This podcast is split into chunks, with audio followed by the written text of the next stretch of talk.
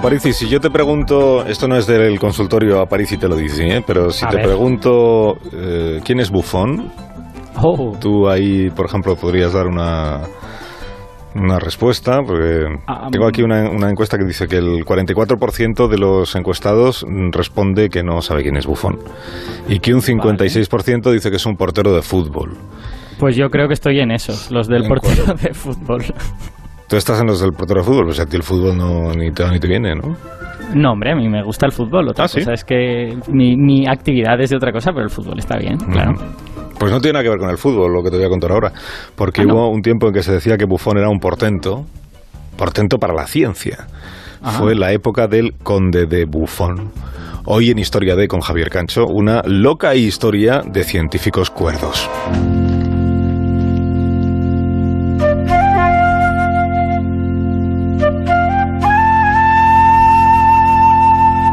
Quienes decían que Buffon era un portento para la ciencia lo manifestaban más bien con mala intención, lo decían con sarcasmo.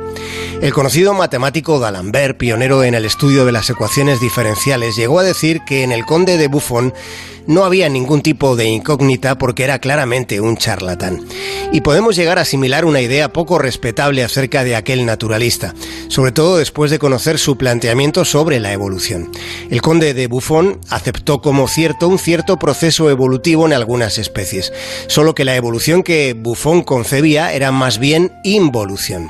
Él pensaba que los burros habían degenerado de los caballos, lo mismo que los monos habían degenerado de los humanos, es decir, Messier Leclerc, el conde de Buffon, no creía que los humanos vinieran del mono, pensaba que era al revés.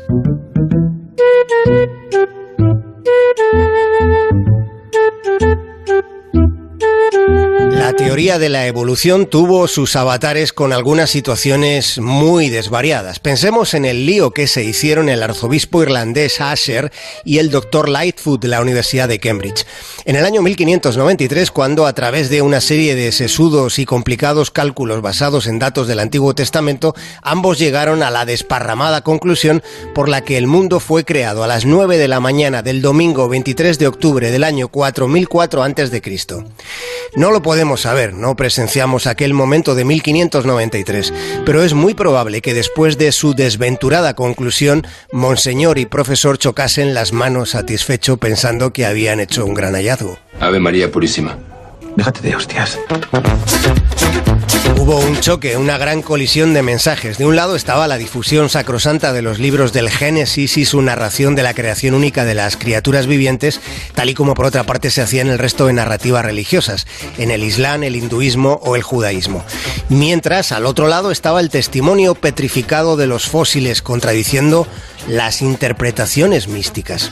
Leonardo da Vinci ya prestó atención a esas piedras que tuvieron movilidad, pero no fue hasta el siglo XIX, no fue hasta anteayer cuando la teoría de la evolución de las especies derribó definitivamente el principio antropocéntrico que situaba al ser humano como centro y medida de todas las cosas. Hasta el siglo XIX estuvimos mirándonos el ombligo de la creación. Y por esa tardanza en ver lo evidente tienen tanto mérito personajes de la ciencia primigenia como Anaxágoras, que fue perseguido en el siglo V antes de Cristo por enseñar que el sol no era un dios, sino una piedra al rojo vivo. Cuando miramos las otras piedras, el registro fósil de organismos del pasado, pese a las dificultades que normalmente supone su hallazgo y a las aún más raras condiciones del proceso de fosilización, entonces lo que vemos es que el número de especies desaparecidas es infinitamente superior al de las que hay hoy en día. Y así es como puede verse el funcionamiento de la evolución, que no mantiene las especies, aunque conserve y promueve la vida. Con o sin nosotros, la Tierra seguirá girando con seres vivos mientras el Sol la ilumine. Más de uno. En Onda.